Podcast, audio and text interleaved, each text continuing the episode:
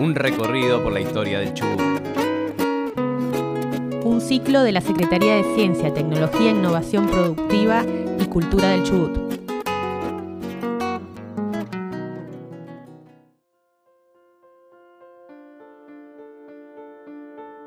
En Rawson, como en cualquier ciudad, hay dichos, leyendas o mitos históricos que no sabemos muy bien de dónde vienen. En Rawson son varios. ¿El puente de hierro se abría para el paso de los barcos o no? ¿El edificio del correo era para Rawson o para Cholila? ¿Existe un túnel secreto entre el Instituto Don Bosco y María Auxiliadora? Entre otros. Es que con el tiempo se mezclan vivencias, recuerdos y suposiciones que nos hacen dudar. Y creo que en Rawson estamos en pleno surgimiento de uno. Hola Marcos, eh, bienvenidos. Estamos en otro GPS histórico eh, y hoy eh, con la compañía de Cintia volvemos a salir de la Secretaría para encontrarnos en un espacio histórico, una de las casonas más antiguas de Rawson. lugar que hace unos meses se, transformó en un sitio de, de, encuentro para los rausenses, que es Gregorio Cocina y Café. ¿Cómo estás, Cintia? Buen día, ¿cómo están? ¿Qué tal? Buen día, Cintia. Hola, Mechi. Acá estamos, en Gregorio Cocina y Café. Justo, como hace unas semanas estuvimos en el Turing, ahora volvemos a salir para, para conocer un, espacio histórico de la ciudad de Rawson. Exactamente. Y Marcos hablaba un poco de esto de la construcción de mitos. Si nosotros le preguntamos a cualquier persona que pase por la vereda de a quién pertenecía esta casa, probablemente diga que, que pertenecía a Gregorio Mayo pero en realidad pertenecía a su hija, a Francisca Mayo y a su esposo Domingo Laurini. ¿Por qué Gregorio? Porque tiene que ver con unos personajes, uno de los personajes más destacados de, Rawson, por ser el primer eh, presidente del Consejo Municipal. Gregorio Mayo era un hombre que venía desde Buenos Aires, que llega a Rawson trayendo, eh, arriando animales y que termina instalándose en Rawson con su esposa, Emma Page, que era una irlandesa que conoció en Buenos Aires y que con el tiempo también viene con él a Rawson. Cintia, eh, perdón, perdón Marcos, ¿en qué año es, eh, es presidente del Consejo? Va a tener dos periodos, en 1880 hasta en 1890 y del 1900 al 1907. Lo que es interesante también es que mientras es presidente del Consejo Municipal, también es presidente de otras cosas que van surgiendo en Rawson. Una tradición era que cada actividad, cada edificio, cada monumento que se quería generar en la ciudad o en todo el territorio, se generaban comisiones y las comisiones estaban integradas por los vecinos más destacados de la ciudad, así que también participó de otras cuestiones mientras era presidente del Consejo. Para contextualizar un poco, eh, cuando Gregorio Mayo llegó acá a Rawson, ya estaban los colonos galeses, recordemos eso, ¿no? Exactamente. De hecho, él llega, convive con, los colonos y trabaja el campo junto a ellos. Eh, un hecho interesante por ahí también para destacar es que Gregorio Mayo construye su casa, que es una casa de amplias dimensiones, que estaría en lo que hoy conocemos como el Club Germinal, parte del barrio La Isla, parte del barrio Gregorio Mayo. Eso es para los que no son de Rawson, cuando entran a la capital provincial por ruta provincial número 7, ahí, ese es el sector, a mano derecha del barrio La Isla, primer barrio que ingresa a Rawson, el barrio Gregorio Mayo, bueno, y el Club Atlético Germinal inmerso en esa barriada, ¿no? En el Gregorio Mayo, justamente, en el barrio Parque Gregorio Mayo. Exactamente. En ese espacio amplio que él tenía, construye su casa, una casa de siete habitaciones, y pasa a ser una de las casas más destacadas y más amplias de la ciudad. Eso lo vemos en Fontana, que cuando llega trata de buscar un espacio donde ejercer la gobernación del territorio nacional del Chubut y en una carta que va al Ministerio del Interior dice que la única casa que ve en condiciones para poder alquilar, aunque sea un par de habitaciones, es la casa de Gregorio Mayo y él da una referencia, dice que son 100 cuadras cuadradas sus dimensiones. Como enorme, un lugar enorme. Eso, eso era allí en ese sector que estamos hablando. ¿Y hoy en día eh, está esa edificación? ¿Existe todavía? No, no existe esa edificación. Sí la podemos ver a través de imágenes porque la partida de la expedición de los rifleros hacia el Valle 16 de Octubre se hace desde esa casa, porque era la sede de la gobernación sí, en ese momento. Gregorio Mayo fue designado por Fontana como ayudante para la organización de la compañía de rifleros del Chubut. Exactamente, él también va a hacer algunos aportes para que se pueda hacer esa expedición. O sea que esa casona que estaba ubicada en el sector donde está el Gregorio Mayo, ahora el barrio, era la casa de Gregorio. ¿Y cómo fue que.? No solamente la casa de Gregorio, y por lo que dice Cintia, como la, eh, la primera gobernación. Claro, ¿Cómo fue que se instaló acá, en esta casa? ¿Vivió en algún momento donde estamos en este.? No, probablemente anduvo por estos pasillos, probablemente también hizo algunos aportes para que esta casa pueda construirse, pero en realidad pertenecía a su hija, que eh, Francisca Mayo, que se va a casar con Domingo Laurini, y van a construir esta casa para poder tener a su familia. Vamos a contar la dirección marcos de, la casa y...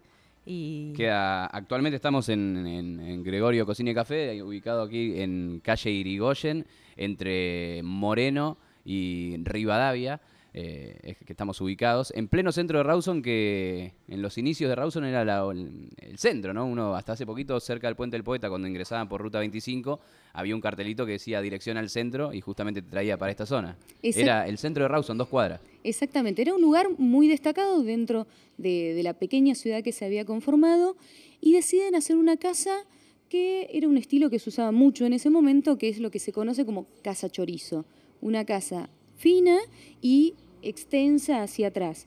Recordemos también que los terrenos eran extensos, entonces les permitía poder armar este tipo de casa. Si me permitís, Cintia, con respecto a, la historia de Gregorio Mayo y de la casa, dijiste que, esta era la, casa de la familia Laurini, ¿no? Eh, una de las hijas de, Gregorio Mayo. Laurín, Domingo Laurini era el esposo, de, Francisca Mayo. ¿Y cuántos hijos tuvo Gregorio Mayo? me dijiste que estuvo casado con una mujer de origen irlandés. Eh, ¿Cómo fue ese matrimonio? ¿Cuántos hijos tuvo? Ese matrimonio tuvo ocho hijos. Eh, su esposa, como les decía, irlandesa, Emma Page, también era muy popular dentro de Rawson porque ella, a partir de su hermano, había obtenido conocimiento sobre medicina y acá era la partera del pueblo. De hecho, un rol fundamental eh, dentro de una comunidad. Exactamente. De hecho, hemos tenido eh, la oportunidad de poder charlar con una de las bisnietas de Gregorio Mayo y nos contaba que la labor de Emma Page era tan importante que eh, hasta Rawson le había regalado un carro para poder transportarse en el momento que alguna parturienta la necesitara. ¿Qué pasó con Emma? Eso es toda una cuestión, todo también dentro de estos mitos que, que uno habla.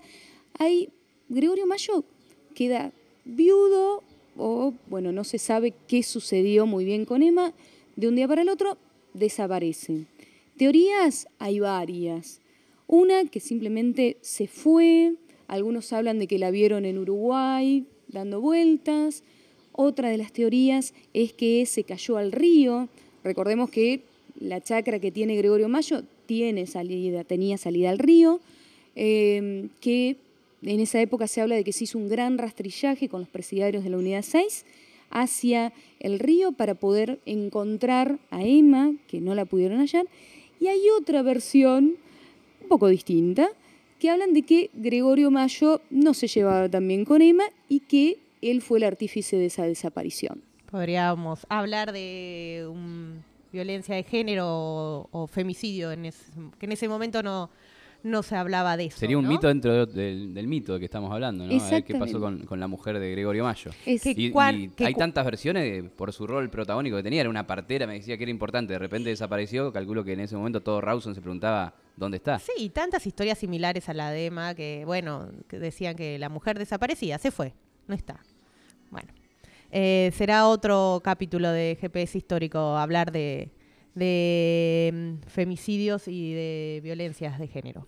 Pero seguimos con Gregorio Mayo y sobre todo, más que eh, de Gregorio Mayo, de la casa de la hija de Gregorio Mayo, donde estamos ahora eh, compartiendo un rico café además. Así es. Esta casa, si Me decías que era una conocida como las casas chorizo. Exacto. Son habitaciones que van todas hacia atrás que tenían diferentes funciones. Eh, la primera habitación, que es el lugar donde hoy uno puede tomar café, la que está más cerca del ingreso, era uno de los comedores que se utilizaba, pero para ocasiones especiales. No se usaba todo el tiempo, ni cualquier persona podía llegar allí. Esa habitación particularmente tiene una abertura que conecta con un espacio eh, del otro lado. Una cuestión interesante también para decir es que esta casa en espejo tenía una casa pegada que también pertenecía a los Laurini Mayo, pero que era utilizada para alquiler. Solo la primera habitación la utilizaba Domingo Laurini para desarrollar su actividad como eh, administrador de rentas nacionales. ¿Qué pasó en el tiempo con esta casa, Cintia? Esta casa a lo largo del tiempo fue cambiando también eh, las funciones. Domingo Laurini fallece, se queda Francisca Mayo aquí eh, y va a quedar con alguno de sus hijos, comienzan a alquilar algunas partes. Es interesante también contar que en parte de, este terreno también había quinta. Una cosa importante en la época, uno no había verdulerías, no había negocios donde uno podía ir a adquirir productos, sino que había que producirlos. Por eso también Francisca, un poco derivado de su papá, que, se dedicaba a esto, realizaba muchas conservas. Sí, hay que reconocer que ha ganado muchos premios también en, en eh, exposiciones Gregorio Mayo por la calidad de sus productos. La calidad y la cantidad, hay una de las exposiciones donde habla que llevó más de 30 variedades de frutas y verduras, lo que habla que fue aprendiendo a, manejar el terreno y cada uno de, eh, las plantas, ¿no? Bueno, eh, vamos terminando, Marcos. Lo importante para destacar es que se mantiene ¿no? la casa casi igual que, en aquellas épocas. No solo se mantiene, sino que es una hermosura. tiene un jardín divino donde pueden venir a, compartir un café, una cerveza, ¿no? Porque también un almuerzo, cena. Hay show en vivo. Eh, obviamente también es un restaurante donde se come muy bien. Y, bueno, las instalaciones son realmente cómodas y se encuentra ubicado en pleno centro de Rawson, a escasos metros de, la casa de gobierno de la provincia del Chubut.